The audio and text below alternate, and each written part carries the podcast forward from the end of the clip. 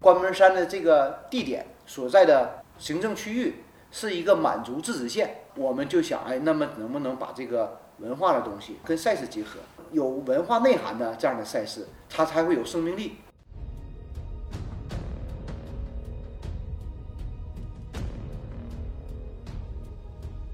而且这个关门山吧，我第一次听到，给我的印象就是这个不吉利啊，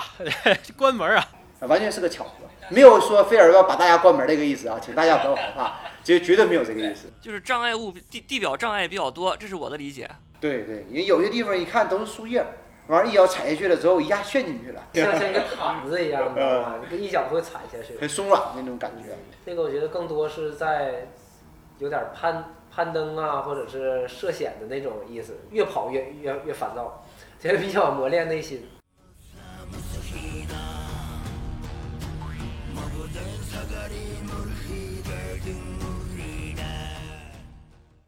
呃，有些人写了赛评，有些人经接受了采访，然后还有些人直接找赛事总监，然后去诉苦，那这都其实他们对于他们来说印象都非常深刻，应该说刻骨铭心吧。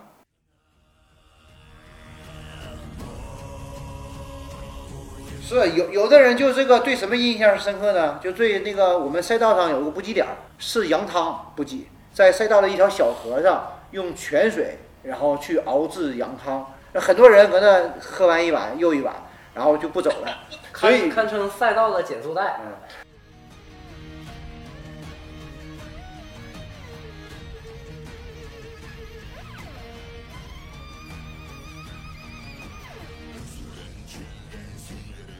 我觉得就是想了解纯正东北风的这个越野，就来巴图鲁肯定是没有错的。然后也不用怕它苦，怕它难。我觉得生活的苦实际上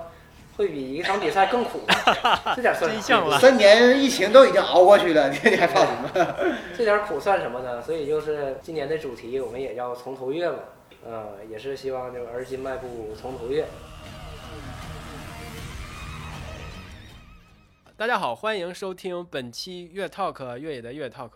哎，今天我们还是非常荣幸哈，也是非常开心，有机会能够请到巴图鲁越野赛这场比赛的赛事的两位负责人，分别是洪阳还有七多。然后这为了跟这两位能够很好的对话哈，我们也请来了赵小昭，哎，巴图鲁的好朋友，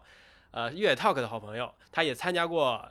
呃，我们的节目录制也参加过你们比赛，所以我希望他能在这次录制当中可以起到一个很好的桥梁和沟通的作用，所以我把他请来了，作为我们的客座主播来共同进行这个对话。好，那我们其实先可以请我们的弘扬和七多介绍一下自己，介绍一下巴图鲁。Hello，大家好，我是巴图鲁越野关门山一百赛事的弘扬，这位是七多，嗯，应该是我们一起共同创立了。巴图鲁越野关门山一百的比赛，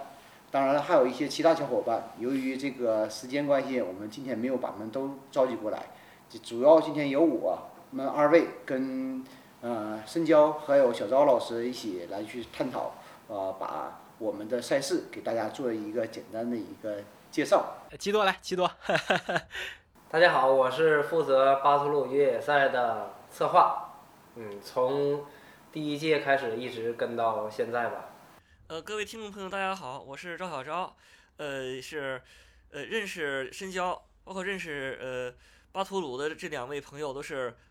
很长时间了，大家都是相对来说彼此比较了解一些，也是认可这个越野赛的一些就是呃从这个价值观，包括这种输出和这种呃风格。都有一个相对来说较好的一个，就是这种呃理念上的一个契合，所以也是很感谢深交和这个巴图鲁给这次机会，大家一起来就是谈一谈这个呃巴图鲁越野赛以及巴图鲁越野赛周边的一些思考。行，哎，那个我们这个开场显得略有些严肃哈，就是我们还是要把这个氛围拉的要诙谐一点。行，那我知道呃巴图鲁是从二零一六年应该是首届对吧？嗯，对对对。那我不知道，就是您这个团队哈，巴图鲁这做这个比赛的团队，在二零一六年之前是已经开始接触越野跑，并是一个比较资深的爱好者，然后才开始进入到这个做越野跑比赛，这么是这么一个过程吗？也是从越野爱好者到一个半赛人，是这么一个经历吗？嗯，是的，因为我们最开始的时候是在沈阳地区做萨洛蒙的越野跑越野赛，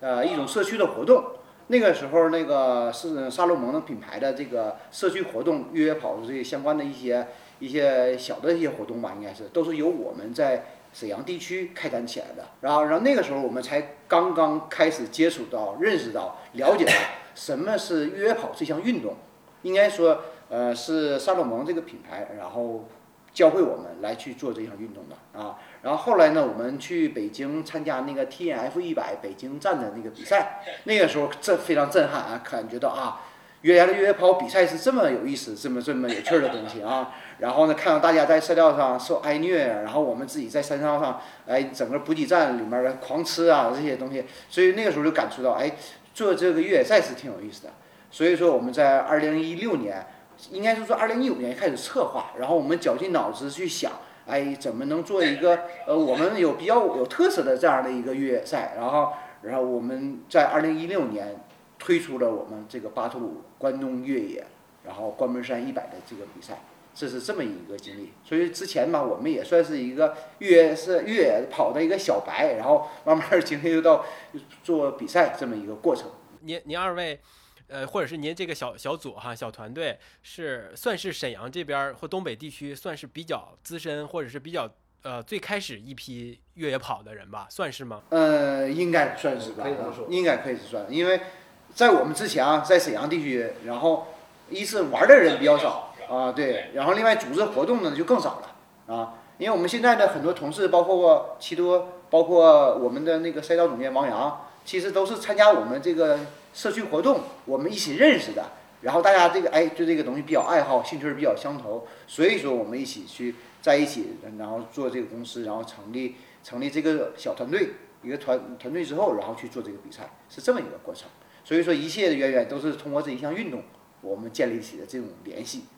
哎，您刚才说，呃，是二零一五年就已经。展开策划了，就在想办法怎么把这场比赛做得有特点、有特色，并让大家可能来体验更好呀，印象更深刻。从二零五一五年就已经开始在想这些问题了。那那从这开始想这个问题到二零一六年把它推出来，那那这个过程当中，你们都。想要给这场比赛赋予哪些特色呢？为什么会选择关门山这个公园呢？因为齐多是策划嘛，齐多你也可以跟我们说一说这个从无到有的这个思路的呃脑爆的过程。其实当时国内的这个越野赛有，但是也并不是很多。然后我们作为这个就是东北本地的呢，是想要一个有本地特色的这么一个一个比赛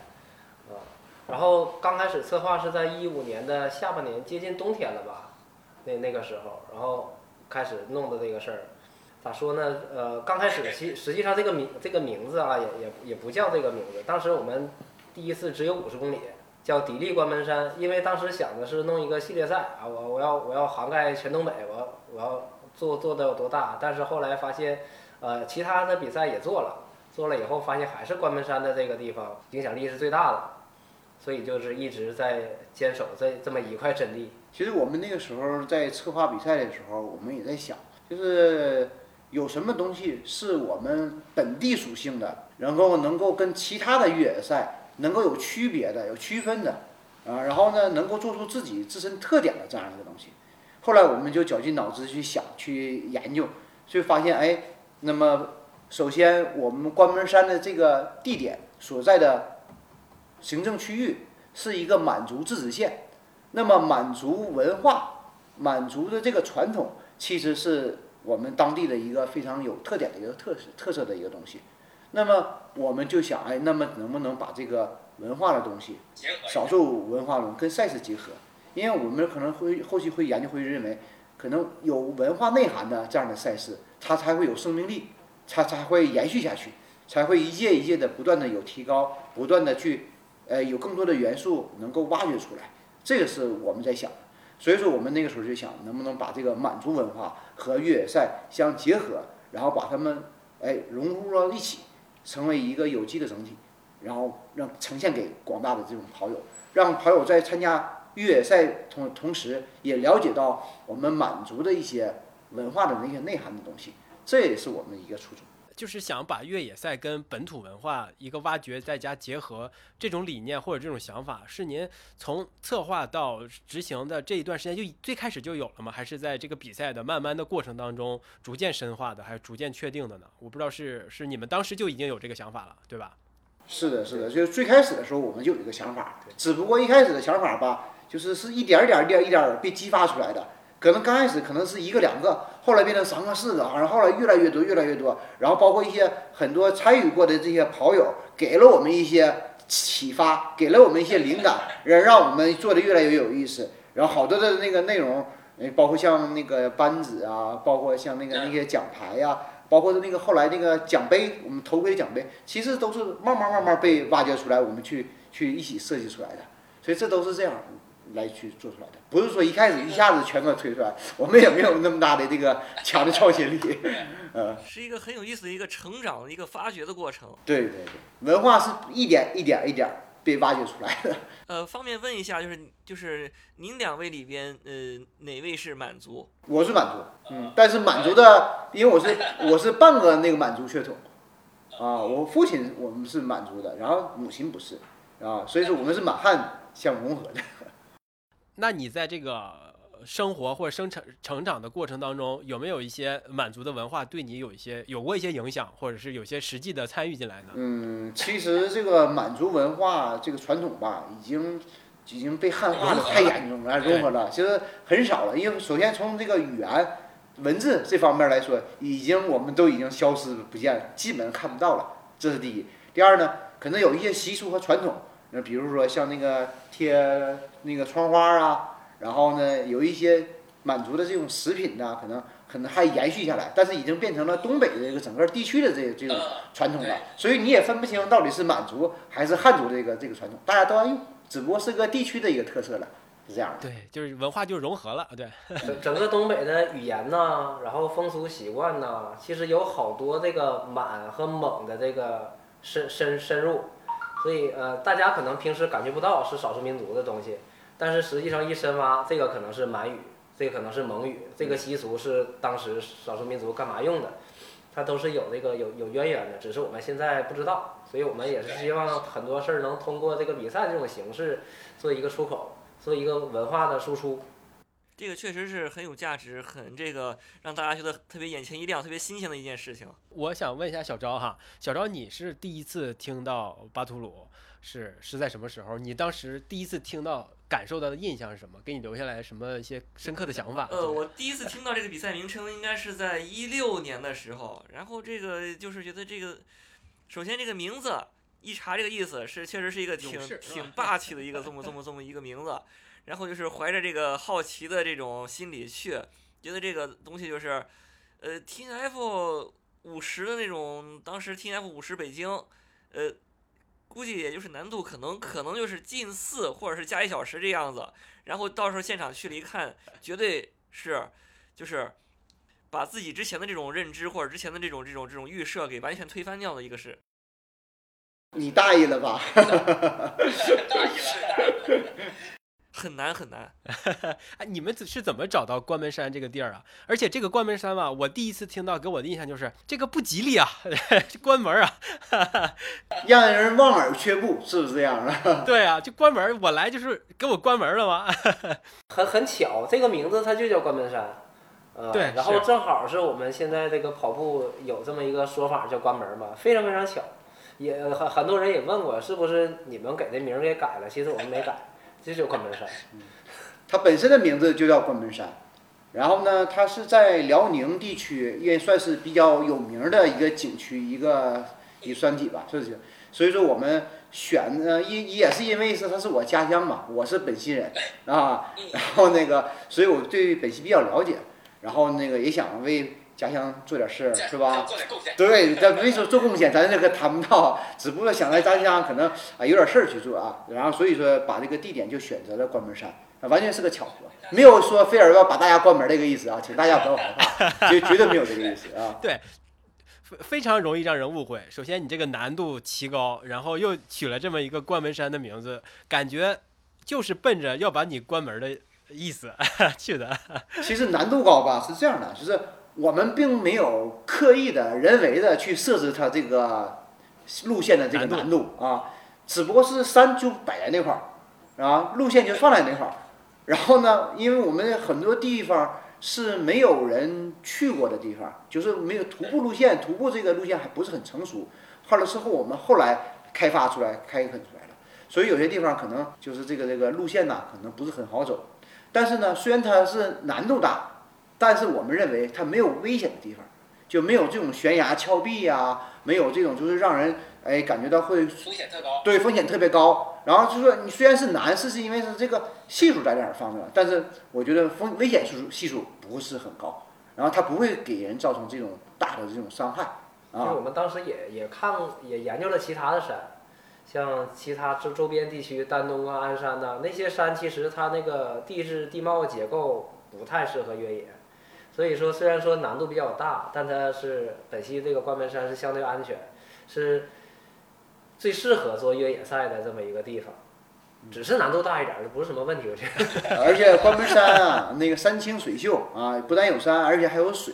所以说这样的话就有景色非常非常漂亮。然后那个呃，等到早晨起来的时候，有那种云海云雾啊，也都有。所以说，嗯，应该是在当地来完美是吧？比较 perfect。其实这个北方的比赛，那个溯溪过河，这是一个很少的，但关门山偏偏就有。我们一到五月份开始，就是在进入雨季之前，从山上它会留下有山泉，所以说很多的小河都是有山泉流水的这种的，所以说感觉起来非常非常不容漂亮啊。然后呢，大家有一些路线呢，我们特意设置了一些趟河的路线，当然也有石头，你可以踩石头过河，但是你也可以 哎趟着河过河，这样都可以，看大家自己的喜好了。看你自选了。这个挺好，这个创意挺好的，就有山有水才好玩嘛。对对对，所以有这种灵魂的，是吧？您刚才说，其实关门山这个公园里边徒步路线可能都没有那么的被开发完全，所以你们在最开始设计路线和探索路线的时候，是不是给咱赛道总监也带来了一些比较大的麻烦？是这个这个难度实际上是非常大的，就是你呃现在为什么我们选那个比赛，实际上它是有个窗口期的，它必须得在五月份和六月六月之前，只有这一个月时间，再往后办就很难了，因为它草长得特别快，啊，然后雪化了以后草就疯长。就起来了。对，然后雪化之前呢，我们第一年冬天去做的路线，因为来年来年五月份就要去比赛嘛，然后是前一年的冬天做的路线。那个东北深山老林里的那个雪就深到啥程度呢？就是像我是一米七七，那那个雪能能到能到我的能到我的大胯到我腰，就深到那个程度。然后山里还会有一些像冬天那个野猪啊，就它在树上去拱啊，翻那些草叶子，就那那那那样那样的那个地方，所以它那个路线特别特别难，而且它因为冬天会下雪嘛，下雪然后压的那个深山老林里那些树有可能就压倒了，树枝就压折了。所以我们现在看完那个路线跟 GPS 定位完了以后没有问题，然后来年雪化了以后一看又不是那么回事儿了，一棵树挡在面前就走不了了。所以这个路线 是在反复的去修正，然后在山里就就是在山里去硬硬找路，找那种农呃山山里人去采山珍去砍柴，找找那种路，挺难的，挺难的。您刚才说，它其实山里边算是比较原始的这这片地，那肯定动物啊什么应该是特别多的吧？你们在探路的过程当中是有遇到过痕迹，或者是直接面对过这种野有有生动物？有有有有那个小型的野猪啊，更其实多的是脚印儿，脚印儿比较多啊，就是你一看就能感觉是这个是鸟儿，这是兔子，呃，两个脚印儿跟那蹦的那个兔子，然后被翻的那个叶子全翻起来那种，那那就是野猪，野猪在那儿拱的。供吃的呢，是吧？对对对，那小小小小动物特特别多。那那你们不会担心，呃，就真正到比赛的时候，选手们遇到这样的风险或危险吗？啊，那倒不至于。到那个时候，其其实这个野生动物了，它它都是怕人的，人人这个东西 影响对最危险。山影响对动物生呃生命影响挺大的。就是他那边儿那个基本上都有这个村民的生活的痕迹，所以只要有人生活，那个野生动物的话痕迹就是比较少。就是山上雪一化，大家就出来到山上去采一些东西了，人人一多了，动物它自然它就它就走了。嗯，现在有人说这我们这边儿是不是会有熊瞎子啊？就是黑熊嘛，啊？对。其实这个这个我们这个地方是不会有的，没见过。也没见过为什么？就是因为人就生活在居人特别特别多，然后呢，这些野生的这个猛他兽啊，藏哪我们也不知道。他们都不会。然后他可能往黑龙江那边可能会会遇到会多一些，但我们这边儿不会遇到。那小昭呢？小昭，你在想要去参加这场比赛之前，会不会也有这种担忧，担忧动物啊什么之类的？呃，我倒没担忧过动物，当时是担忧那个肠胃不好，因为比赛就是 那段时间就是正好赶到这个肠胃不好，训练什么都一塌糊涂。那个当时是报了是五十二公里，跑了最多二十七公里，完了之后就是嗯带拉肚子，带这个缺练，果断选择退了。在一小河边儿是洗脚，洗洗完脚之后，呃关门时间还剩下那么七八分钟，想想哎。你看，这就给关门了，是吧？那个你这个肠胃不好是吃什么东西吗？是是因为吃不起吗？还不是什么的？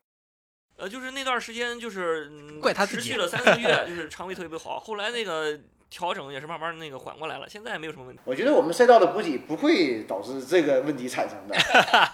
就不要产生误会啊！咱赛道补给什么的，我觉得都都还挺好的，因为那个这这这纯属我个人问题，其他人好像没有一个说这补给出问题的。还还有就是想问，你们在第一届的时候啊，就是呃有想过有想把一些满族的文化是怎么具体的融合在了这场比赛当中吗？就当然这个当然这个名字肯定就是已经是非常有满族特点的了，巴图鲁对吧？还有一些奖牌什么的，是吧？它也会有一点那种勇士啊、武士的这种感觉和这种元素在里边。那不知道还有在具体的线下的环节上有一些什么结合和融合吗？我听说还有一些祈福啊什么之类的，对吗？那个萨满仪式特别有意思，这个东西不知道是呃每年都有呢，还是呃碰上就碰上。对，有那那年是第一年，第一年确实找了一个呃找找找了一组那个萨满，而且而且他就是他不是表演，他是真的真真真的是在祈福，嗯嗯，真的是那个我们当时是想把这个仪式保留下来，嗯，但是因为会萨满这个这这个仪式的人呐、就我们叫大仙儿嘛，你知道吗？太少了。嗯，然后他们平时也有一些其他的这个工作，然后第二年再联系的时候就就没有来，然后人家也不会因为你这个是比赛是怎么样，但是人家就没有来。在其实往下传承这个东西挺挺难的，这会这个东西的人本身就不多，然后他再不爱来，我们确实也很难找，所以就是我我们在做这个比赛，在文化输输出方面也尽了挺多的努力啊，尽量让大家能多体会到一些这这这这种其中的这个仪式啊什么的。其实东北的文化，我觉得对于全国全国的这些呃越野跑友来讲，我觉得还是比较比较稀少、比较罕见吧。对这是很有吸引力的，对，加上那个特有的那种嗯淳朴热情，我觉得这个东西就是你组委会两位身上就可以直接看到，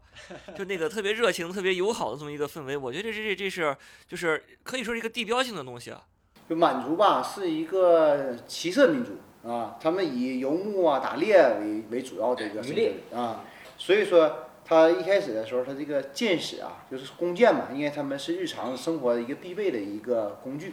所以说我们就以最开始的时候，以从第一届开始的奖牌，我们就以这个箭头、箭矢的箭头作为它的一个设计元素，然后给它一直延续延承下来。这是我们一直是在做的事情，就没有没有做过什么其他的改变。然后呢，从第一届开始，我们就开始做这个精英的扳指儿。扳指应该是咱们清朝满族这个最大的、最最典型的一个一个配饰了。一开始的时候都是为了在射箭的时候，然后那个去保护手指，去用的这个工具。后来呢，入关了之后，大家慢慢慢慢就已经不打仗了，所以这样慢慢变成了一个什么呢？配饰这个配饰是一个贵族的一个配饰，是吧？哎，变成一个精英群体的这么一个象征。所以说，我们就把它颁给了我们这个精英选手。第一年的时候，好像这个，呃，这个我们设的时间比较长嘛，所以大家拿的精英扳指还挺多的。我们可能都没准备够，因为那个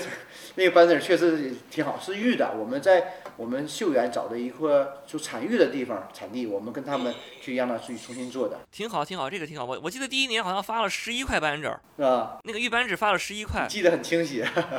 总共是那个五十几个人完成。那个好像是就是一百多个人跑，五十几个人完成，然后那个扳指给了十一个，只有一个女生拿着呢，还是你们那个老乡张骞。那还小张，你可以再给我们讲讲，就最开始一两届的一些故事啊，什么人物啊，你印象深刻的。呃，印象深刻的还有当地那个你们那个就是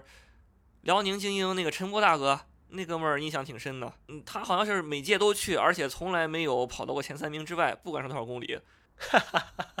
这个有点惨是吧？他他挺厉害，陈波挺厉害的。他那个就是呃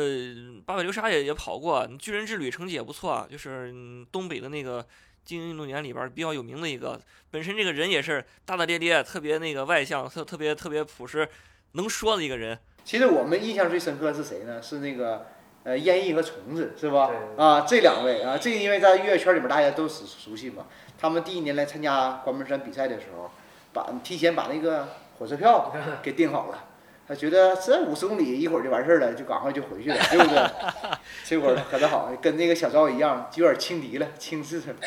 然后那个当火车开走的一瞬间，他们还在山上呢，还没没没回来呢。大意了是吧？就是对这个难度的预估还是不一样。预估的时候出现了偏差，以至于最后就是非常狼狈。对对，其实也是说明，就是我们东北这边这个。越野赛啊，比赛比较少，大家对东北这个山地状况都不太了解。那它主要这个山地状况的特点大概是什么呢？就可能看起来爬升也不高也不多，呃，整体海拔也没有那么大，但是具体的走下来跑下来真的是有点难度，对吧？路况复杂，嗯，各种的路况都会有，可以给描述一下。特别综合，路况复杂。嗯，而且不是那种那个就是速度型的那个赛道，是吧？它应该是属于技术型的一个赛道，相当于相对来说啊，就是障碍物地地表障碍比较多，这是我的理解。对对，因为有些地方一看都是树叶，完了，一脚踩下去了之后一下陷进去了，因为它常年没有人经过嘛。所以说它那个那个就会把你这个形成一个一个一个应该什么漩涡，像像像一个像像一个毯子一样的，你一脚会踩下去，很松软那种感觉啊。所以它这个这个这个我觉得更多是在有点攀攀登啊，或者是涉险的那种意思。就是如果说纯想跑的有多快，实际上这个地方倒不是那么合适，你可能会越跑越越越烦躁，这个比较磨练内心。然后，有些地方吧，那个尤其是山的北坡一些地方，虽然到五月末了，啊，气温已经很高了，但是还会有一点像那个土层的下面还会有冰的存在，啊，冰雪存在，所以有时候可能会打滑，这都有可能。所以说，对这个运动员的这个选手的要求、能力的要求是非常非常高的，啊，但并不是说这个东西就不能战胜、不可战胜啊，不是这个意思。多花点时间嘛，对吧？只不过不是会你让那个是你想象中的那么容易。对 对，就是基本上把这个参加过去比赛的时间乘以一点五到一点七，这个算我觉得是相对来说努努力是能达到的。是，就刚才咱们也聊那个什么，聊那个那个仪式嘛，没有保留下来，确实有点可惜哈。因为其实咱们也都知道，在国外的一些比赛当中，也有也有可能有类似的嘛，像新西兰那个 Tarawara 是吧？他也会有那个当地的毛是毛利族吧？他对，他是那个安排一个那个毛利战舞在起点和补给站，也是有一种那种给你表演表演，也是跟当地民族。他那个吧，我们后来讨论这个问题，就他那个吧是一个传统的这种那个战舞蹈啊，其实是可以。表演表演，但是我们这个这个萨满这个族吧，就我们在当地，我们就是这个这个跳大神儿，是吧？其实有点像这种。他是真真正的去去有有这个仪式，所以说做这些事儿的这个人呢，也不会因为说你你你让我来，我就给你表演。你明白那个感觉吧？他他真的是在向向上天。他是一个工作了，现在。你看像那个像像像那新西就那个毛利战舞，他可能现在已经。变成了一种民俗文化了，是吧？就大也可以拿出来给大家表演，呃，跟大家有一个互动参与。但是咱这个呢，呃，萨满呢，跳大神的这仙儿呢，可能更多，他还真的承担了一些实际的功能，对吧？现在还会有人去向他咨询，请他帮忙，对吧？对对对，有点封建迷信的这个痕迹了。然后那个，人家还得看，还得看人家的档期呢。这个事儿说白了就是。师傅当时跟我说完的是不是说明明明天我不来了，这事儿太伤身体了啊。啊，就是 明白了，就是他不表演，但是只要你想要请他来，他他真就给你这这这这么多人给祈福了，是吧？哎，其实这挺好然也可能是。我们找的这个找的这个师傅这个资源的原因，所以我们也在想要不要再找表演性质的这种，对，可能也也会更合适一些，把这个再再留一下。对对对，这个事情我觉得这个形式可以保留。对，就是就换一换一批，我觉得应该本地有那种民俗推广或文化推广的一些相关的机构吧，它应该会有这种设置啊，我觉得哈，下菜。其实我们那个环节其实是一个敬山神的这么一个环节。对，哎，然后那个保佑这个平安，然后那个风调雨顺呐、然后给这个山神做一些献祭啊，等等这些是这种形式的。呃，之前去过那个一个龙阳峡的一个比赛，他们就是呃起跑之前是找了那边的一组喇嘛去给诵经祈福，完了之后呢，他还特意安排就是经过一个那个喇嘛寺院，中间还有一些小喇嘛出来组啦啦队，拿了个小旗儿或者拿那个什么呃小彩花给你晃一晃，给你加油，我觉得那个挺有意思。世俗化比较比比比较好，对，其实这个等这个文化真的让大众都能接受的时候，可能做这个行业的人也比较多，我们选择面儿能更多一些，所以我们才要做这东西去推广嘛，对吧？如果谁都避而不谈，或者是怕出现啥问题，然后这东西肯定就是像满文、满满语一样，现在说的人越来越少消。消失了，对。他已经现在满满文应该已经完全成为一种学术语言了吧？应该完全是是学术界才才会用，而且甚至都是一些书面语言，说能说的人已经非常少了。实际上已经没有民间的这种这这种使用度。呃，也不会，就是在那个本溪县，呃，就关门山那个行政区域所在地，他们会有一个学校，啊、专门会教一些满语、满文的这些内容在里面儿。当然，可能学的人可能越来越少了，但是也而且学的内容也比较浅薄，就是比较浅显的啊。打招呼吃了饭了吗之类的是吗？嗯，就是他以反正有有在教的，因为他要保留一些的一些东西在里面嘛。其实我觉得他们比赛如果就是那个什么，比如说那个精英的这个冠亚季军，就是这个奖品上，我觉得都可以这个印上对应的满满语。我们在这个呃完事那个前前三名的完赛证书上，我们他的奖状上，我们会用中文和汉文和满文的双语，然后做一个奖状，然后以一个圣旨的这种方式，展开，对这个特别好，特别好，这个对，而且然后我们是现场请的那个满语的这个书法家，然后给写出来的啊，是这样的。挺好的。这这种都是都是一些很有特色的一些一些能够对对这个大家形成吸引力的话有东西。传承的，对。我们也是在纠结这东西，因为你像刚才，和红红哥说的，像圣旨一样做这个完赛证书这种东西，那你们可能会在在北京那边儿会能接受一些，那在一些江浙地区或者更南方，他们可能就接受不了，因为满和清他们结合的太紧密了，而且这个朝代离我们比较近。然后再加上影视剧作品的大量的这个输出，所以就认为啊满就是清。然后有些人可能认为啊我是明粉儿，我不喜欢这个东西。我们也是在纠结要不要把这些东西弄得特特别多、特别深。然后现在也是一点儿点儿，也是希望有一些精神层面在的东西，但是想把表面上的东西给去掉一些。啊，还会有这种考虑啊？确确实是是那个，就是一个一个众口难调嘛，这就是，就是你你必须是一个兼顾各方面的。能能接受的人会更多一些，希望让更多的这个往南一些的全国的跑友都会过来，因为我我我们在策划的这个时候吧，有的时候就哎有一个点子特别好，就拍案叫绝，觉得不错，但是一想，好像并没有那么多人可以接受，然后自己就给就给就就就就给就给掐掉了这个小苗头。嗯，怕自嗨，我们也也怕自嗨，希望更多的人能了解到。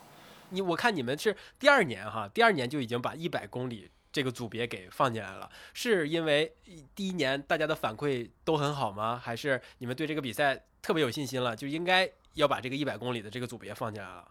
嗯，那个时候就在在第一年做的时候，我们就已经考虑到第二年我们要做一百公里，因为一百公里那个时候应该是一个正常比赛，一个就大众比赛的一个一个一个标杆似的东西嘛，对吧？呃，我们第一年我们是一个尝试，是一个初体验啊，然后我们当时就已经决定第二年一定要做一百公里的这样的比赛了，所以那个时候我们就已经想要做这个事情了。会的啊，因为由于疫情的原因嘛，那个一百六十八公里我们。在二零二零年的时候，我们已经策划完了，路线都已经踩完了，线路非常成非常成熟。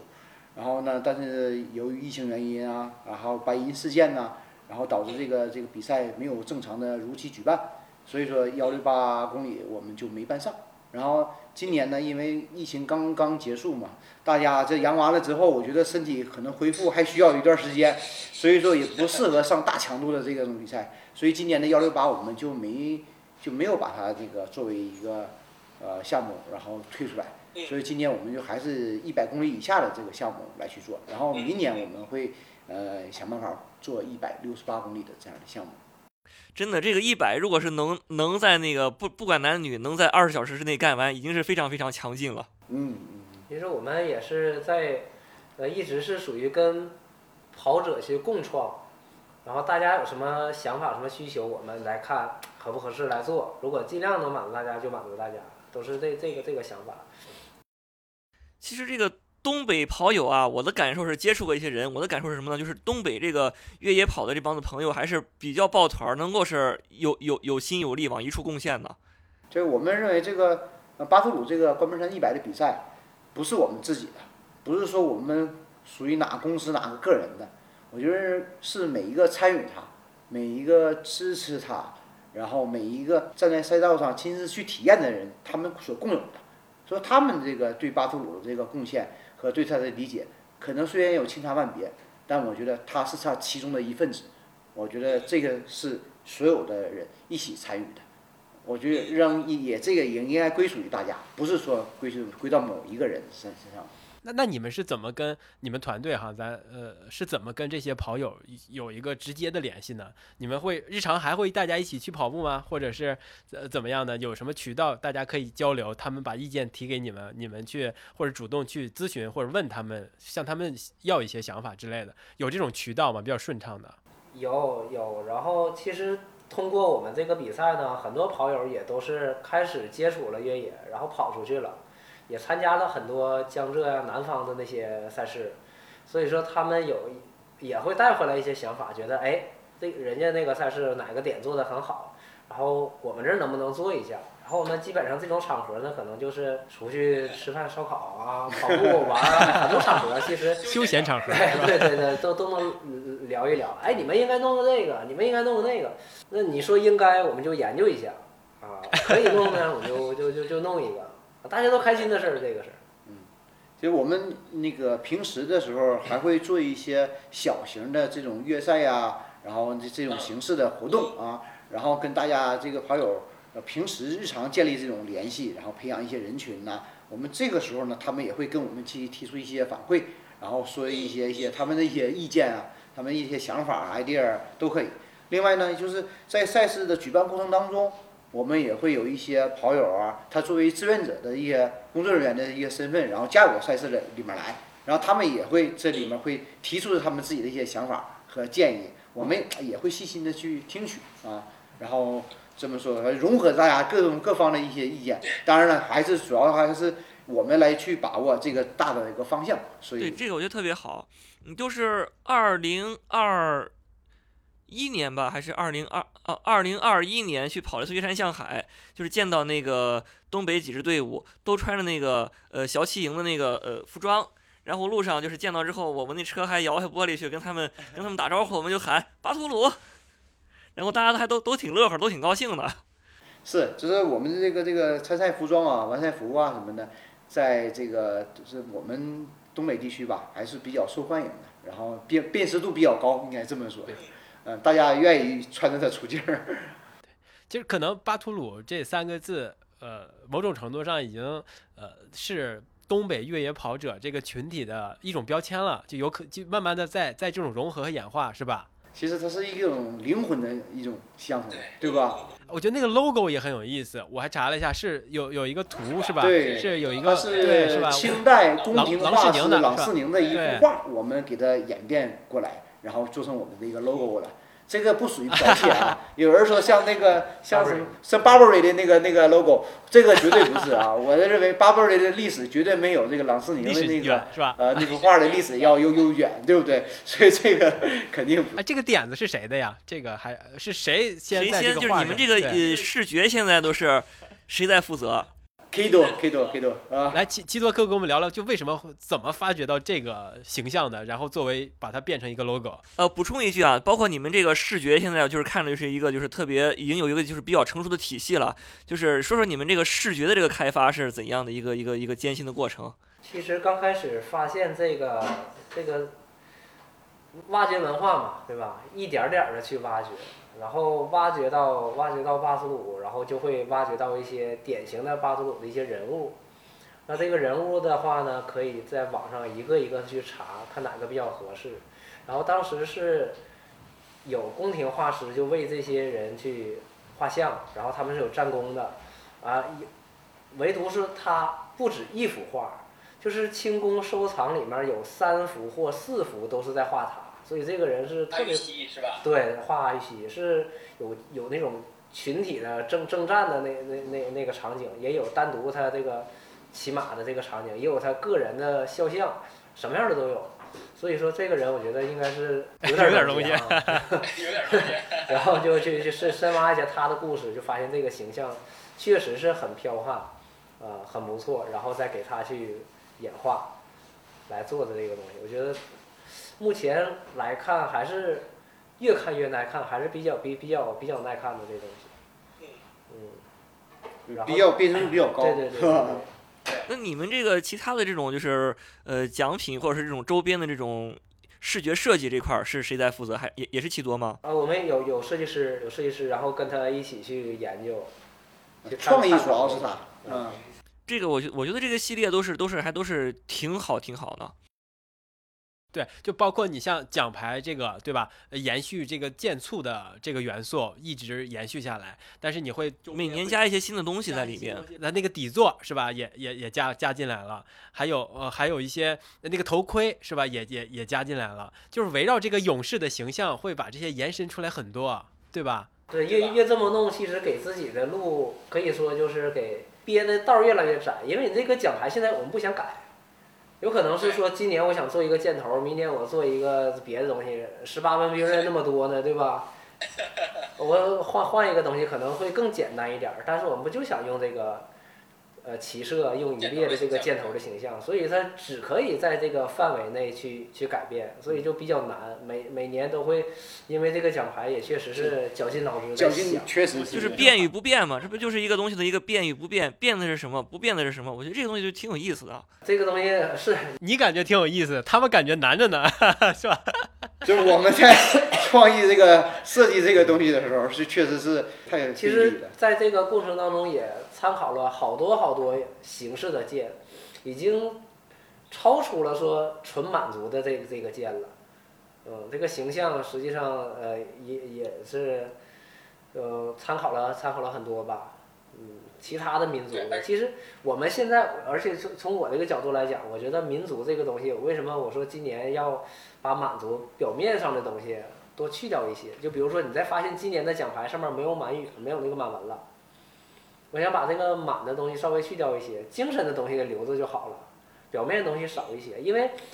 通过这这几年的这个呃学习啊，再加上一些阅历啊，我觉得东北地区的这个民族。很多东西是呃外外人也不知道的，我们也是刚学到。这少数民族有非常多，在中国的历史舞台上，他也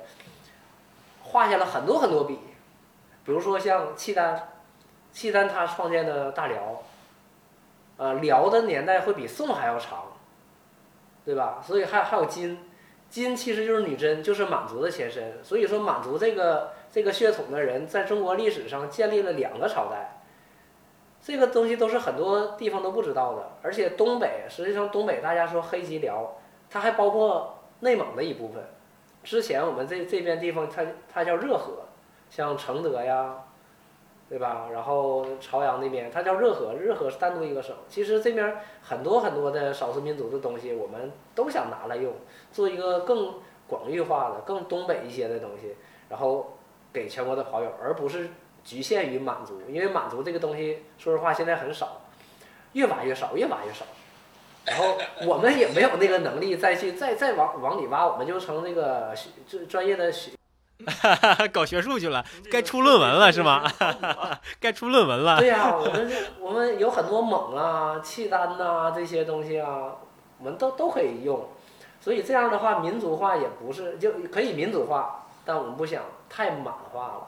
因为这个也不想打太多这个少数民族的这这这么一张牌，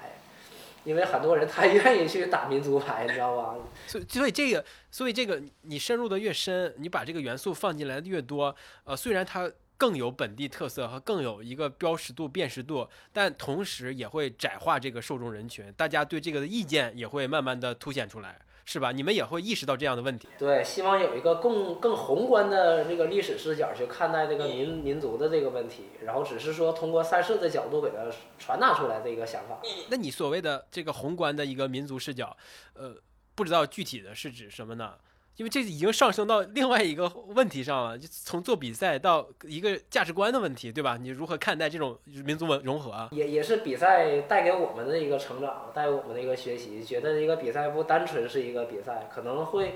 就是是一个文化输出的一个渠道，更开放一些，对，更开放一些。我们是希望更宽容一些开放一些，。嗯我们是希望更开放一些。所以小昭，那个申江，你们没发现现在做越野赛现在越来越卷了？你感觉到这个 趋势没有？但是我觉得他们卷的方向跟你们不一样哈，他们是有一种，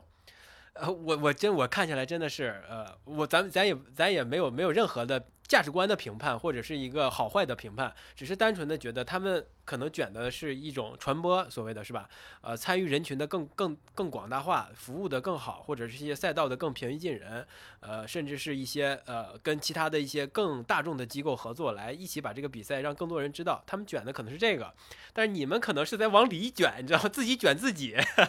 对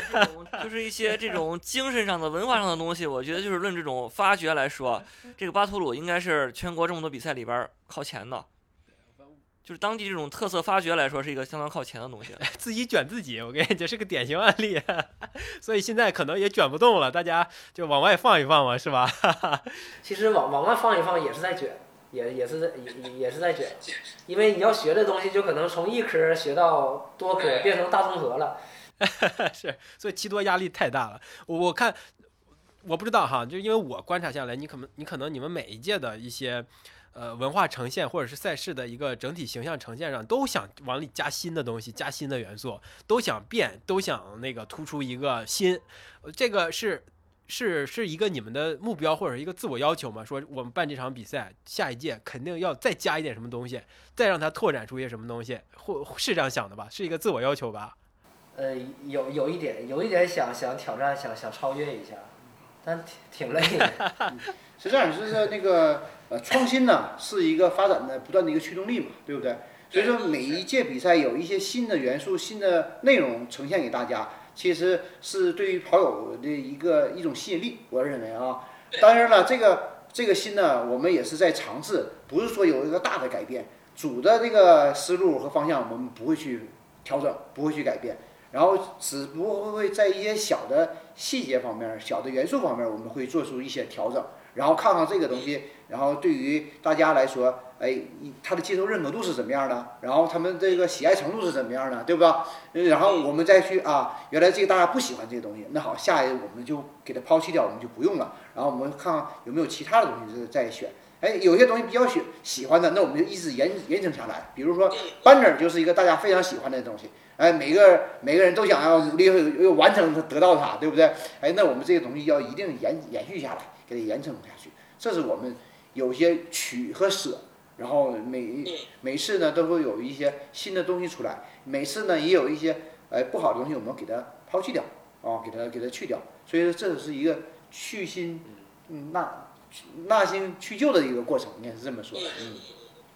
这样的话才能不断的发展起来。要不能老一成不变，大家跑友来说也也他来了也看腻了，对不对？其实其实还有审美疲劳嘛。其实每年这个每年我我都我都发现啊，就这个跑友对于我们这个期待，他他他很很很高的。就很高就一开始做的这个二零一六年这一届，就已经把自己给架上去了。架上去了啊，对，因为我们还在那个屋里面抓头发，今年整啥的时候，然后别人已经开始在吹了。这个东西我，我我们所以说大大家有有这个期待，我们就也没办法，那那就那就卷呗，大家期待就卷呗。你卷完以后大家高兴，你自己不也是满足嘛，对吧？就是呃，其实现在就是大家哈，就是全国范围内肯定巴图鲁有一定影响力了。呃，现在就是这个如果没有参加过的人哈，得的越野跑者们在看待巴图鲁的时候，他肯定是有两个印象的。啊，一个就是这个满族所谓的满族文化，另外一个可能就是这个赛道的难哈。就这这两个标签对你们来说是不是有点太太太太固化了，或者是太偏见了？对于整个这场比赛。你们是怎么看待就是大众现在对你们的这个标签的一一些一些界定的？我觉得首先说难吧，难的山就这样，这也不是我们给弄难的。我想我想让它简单，它简单不了，我不能给我不能给山给推了，对吧？这难是因人而异的啊，这就像那个小马过河一样，对不对？到底这个河是多深？那那每个人他的他他自身的能力不一样，所以他这个体会是不一样的。所以说难不难？你来现场自己去跑一遍，去体会一遍，那你自自然而然你就会得出结论。呃，没必要去听大家这个这个那个对你的一个恐怖的这种这种宣导啊，就是这个用不着。我觉得挑是敢于挑战，我觉得这就是巴图鲁。敢于明知这个困难重重，明知他很非常艰辛，但仍然他感到敢于站在这个起跑线上，我觉得这就是巴图鲁的一个精神所在。我觉得我们一直在打造的也是这个精神，你难迎难而上这种这这种精神，所以才是勇嘛，对吧？巴图鲁也叫勇号嘛，所以他就是打造就这个精神，难你才上，去才才有。如果就跑简单，智勇双全把它完成了。啊，对呀，你跑简单的这东西，你可以，可以可以多方面去体验嘛，就难的简单你都都要体验体验。敢于亮剑嘛，对吧？敢于亮剑，对。那这就会，我其实我想问这个问题的另一个角度，其实想跟你们聊聊是，就是当一些跑者抱着这个印象来到这个比赛的时候，他真的体验了完成了之后，他会不会给你们一些直接的反馈，或者你们了解到的，他会有一些印象的刷新吗？就是他给你们的反馈是不是来了评价都说好，是不是这一这这这样的呢？应该说不不不，你要这么说，那那我们不敢这么说，百分之百是好评，这是不可能的。应该说每个人都刻骨铭心吧，用这个词儿用于说一下可以哈。很多人要么就是在赛道上的时候啊，当他那个望到那种爬也爬不到头的那种楼梯的时候，那时候就是在赛道上骂赛事总监的那个 时候，诅咒赛事总监，那个时候是非常非常刻苦的啊。然后再一个是他，哎呀，经历了那种涉水，然后冷比较寒冷的那种冰水，然后那个刺骨的那种体验。然后以及深山老林里面夜夜晚那种孤独那种感觉的时候，嗯，那那个时候也是非常非常那个让人感觉生畏的啊。然后再就是在回到终点的时候，冲过终点那一瞬间，那种热泪盈眶啊，哎，那种非常激动。那个时候，其实他们每个人都从他们的反馈赛后的反馈来说，呃，有些人写的赛评，有些人经接受了采访，然后还有一些人直接找到赛事总监，然后去诉苦，啊这都。都有啊，然后呢，其实他们对于他们来说印象都非常深刻，应该说刻骨铭心吧。对，这个就是给大家就是 这样大老远去一趟，完了之后呢，就是呃，总有得有点能记住的东西，就是除了那个特色的这套这个纪念品之外，我还得给你留一点是将来 能有长期之内能有点说到的东西才行。是有有的人就这个对什么印象深刻呢？就对那个我们赛道上有个补给点儿。是羊汤补给，是用那个在现场熬了一大锅羊汤，因为这个羊汤吧是本溪县最有名、最好的一个特色的小吃啊，因为他们那边羊做的非常非常嫩啊，那里面羊汤飘着一层那个羊油啊，非常非常鲜美啊。然后呢，我们就把这个特色的这个食品，呃，放到了赛道上，在赛道的一条小河上，用泉水然后去熬制羊汤，然后现场给这个。那个作为赛赛选手的一个补给，那很多人搁那喝完一碗又一碗，然后就不走了，不走了，不走了。然后呢，我说那我就退赛吧，我就搁那把羊汤喝完，反正这羊汤这个成本也很高，然后就把这个这个这什么费用都给喝回来了，这是有是有，所以堪称赛道的减速带。嗯，所以有些人很吐槽，对这个东西印象非常深刻。然后再就是我们东北的烤串儿，然后我们也是在赛道上放置一些。一些这种烤那个东北的比较有名的那个特色食品，烤串嘛，啊，羊肉串，哎，这些也都有，呃，所以说这个这个对于我们的补给，然后大家也是津津乐道，应该是这样的。其实这个东西就是我我个人就是有有有有有一个建议或者观点啊，就是那个每个补给站就是呃可以就是说食品的种类差异化的大一些。完了之后就是到了战胜了某个特别难的这个 坡或者是什么之后呢，到那个地方再来一个稍微丰富一点的，比如说羊汤肉串儿来一点儿，就是这么引着你是一个一个一个往前走。我这对他们要求就是设置的时候，就除了第一个补给站，因为是在山顶上，我们那个没法去有大批量的物资去运输上去。除了第一个补给站以外，剩下每个补给站都要就有一个特色的这个本地特色的这种补给食品。然后呢，和其他的一些常规的，像那个矿泉水、面包和香肠，还有方便面的，这是属于常规类的这个。然后特色呢就是羊汤、肉串儿，然后以及东北的那个大炖菜啊，这些都是属于比较有东北特色的这种食品，来作为补给啊，让大家体会到不同的这种风格的这种那个饮食习惯。这这属于典型的打个巴掌给个甜枣的做法。对对对对，就这样就这样。那你们其实是也是有这种设想的，就是缓解一下你被虐的这个心态，就是让让你恶心了一下，不是，或者是被虐了一下，然后赶紧呃舒缓一下你的被受伤的心灵，来点好吃的，是吧？对，主要有一个目标嘛，对吧？到下一个补给站就是为了为了吃，是吧？到下一站，这个上升多少米，下降多少米，距离多少米，下一站美食预告，对，下一个下一站补给是什么？哎，都是告诉他，是不是？那那咱们现在比赛大部分还是一些呃北方选手吗？是东北选手比较居多，呃，南方选手来的或者是慕名而来的多吗？东北三省的选手嘛，能占到百分之六十左右吧，应该差不多。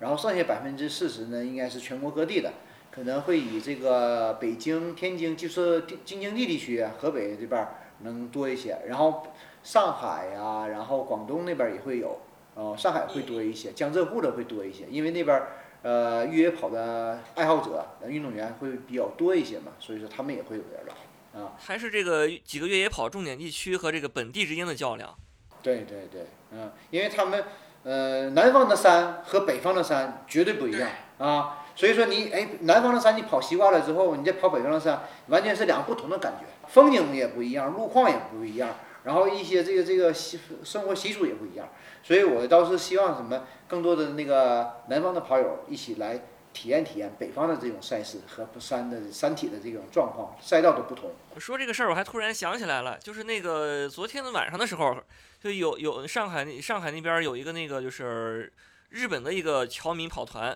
还是就是那个问这事儿，就说那个嗯辽宁有一个特别特别难的比赛，你有没有那个什么报名链接之类的，能不能发给我们朋友看一下？然后我就简单的就是嗯赶紧给他那个传那个英文的，给他们发过去看看一下，嗯，他们都还都还都还对这事儿挺感兴趣。欢迎欢迎，已经形成了这种呃文化吸引力了，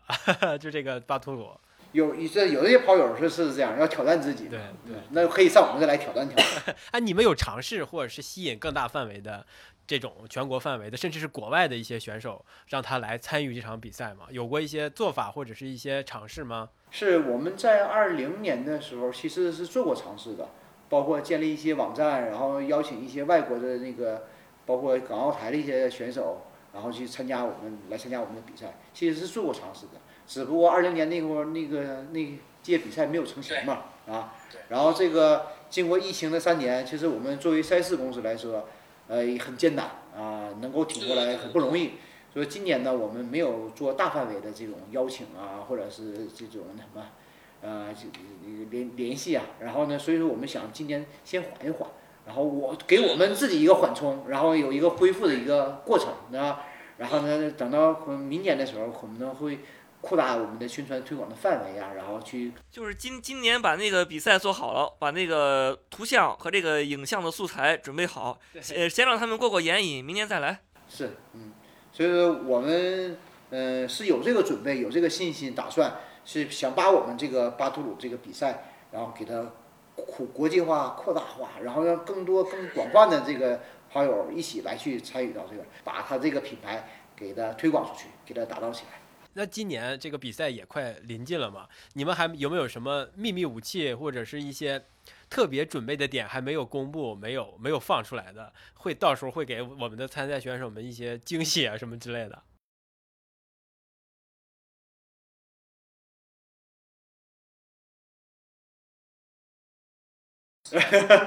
那不能公布，公布出来不就是以 行，那这时候有，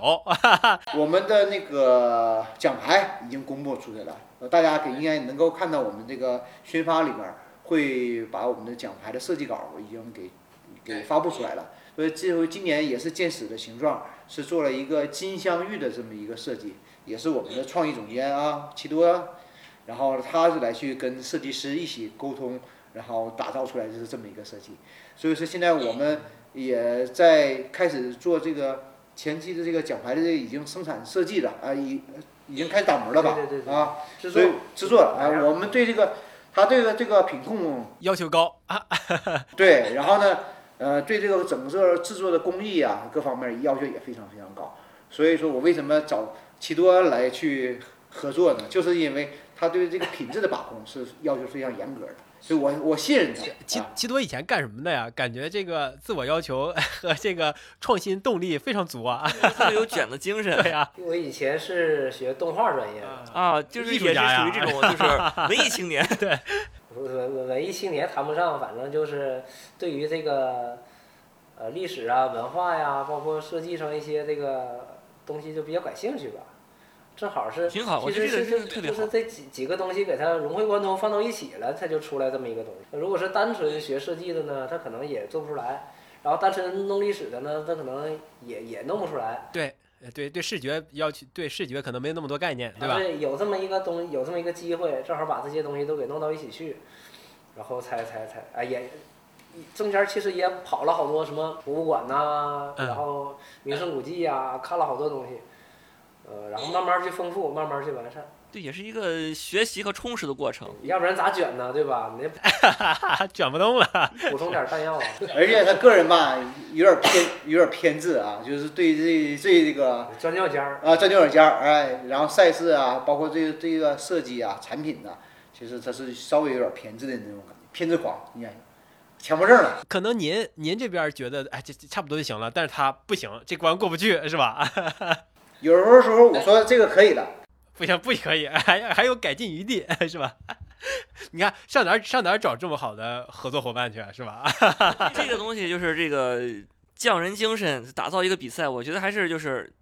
有这个宣传和推广的这种这种价值还是很大的。就是毕竟现在是一个快的时代，我们就是通过这种磨砺一个什么东西，你砥砺关门山嘛，就这种砥砺是什么意思？就是你要经过这种煎熬，经过这种考验，甚至是必要的时候慢下来之后呢，才能够去挖出更多的东西来。你需要千锤百炼嘛，对吧？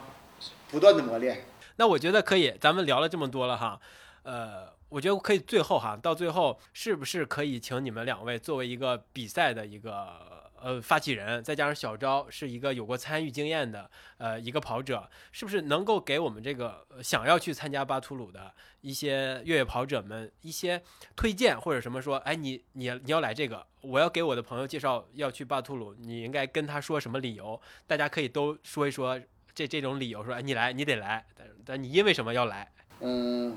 其实我想对这个广大那个约跑这个跑友来说吧，就是我们做赛事呢是比较用心的啊。可能我们并不是那种网红的那个约跑赛事，呃，也不是那种就是哎有很多多赞助商、很多很大的品牌商，然后来去参与的这种赛事，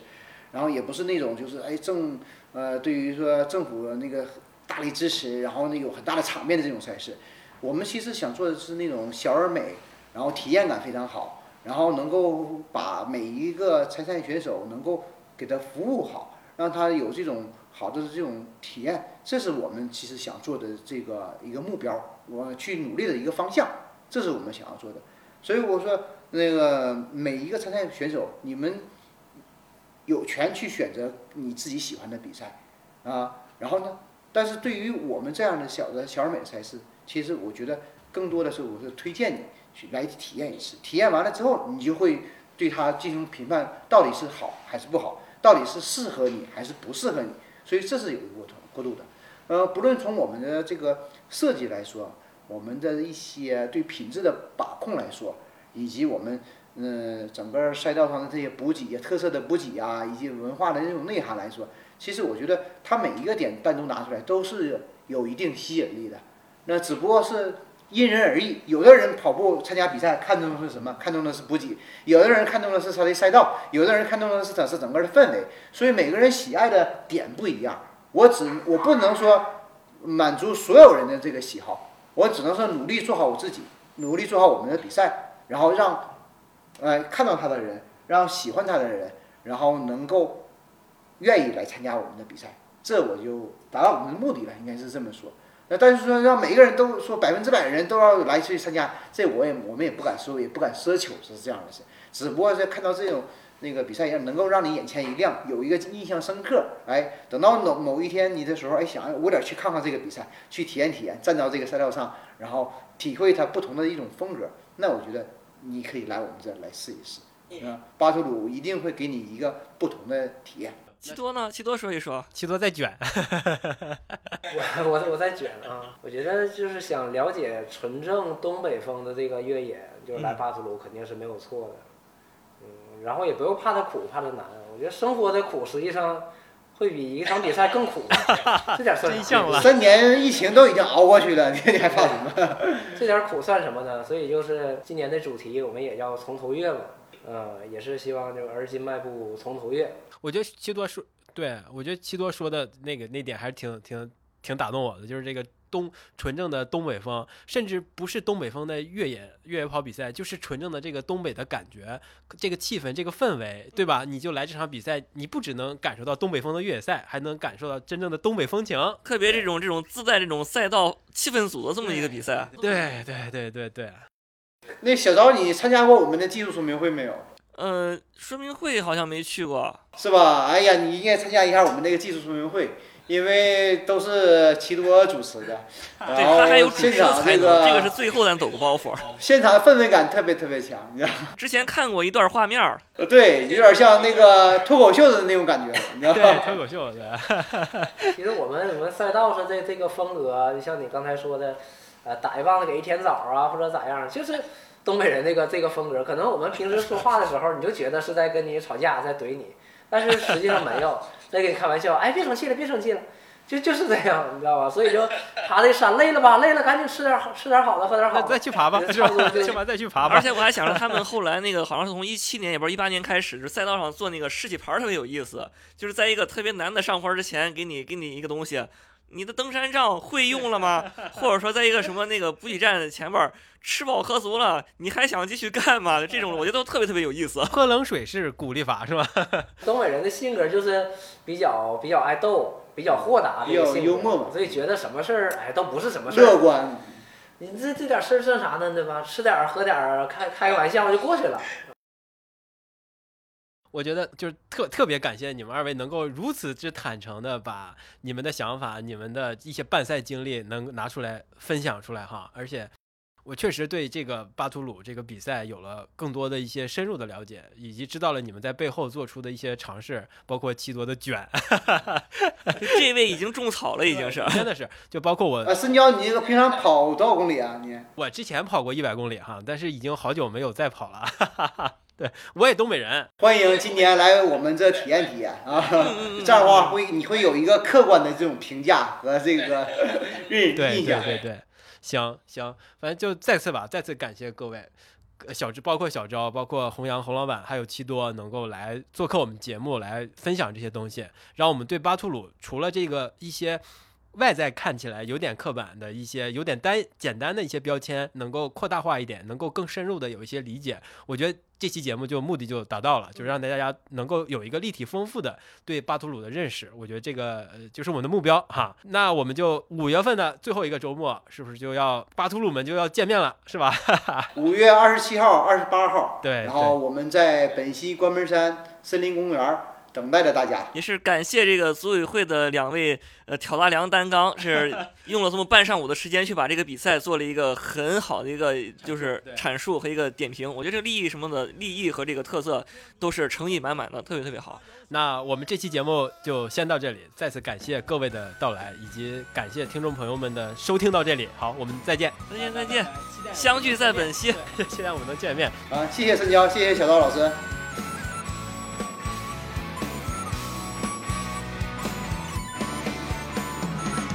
我落人中人自在，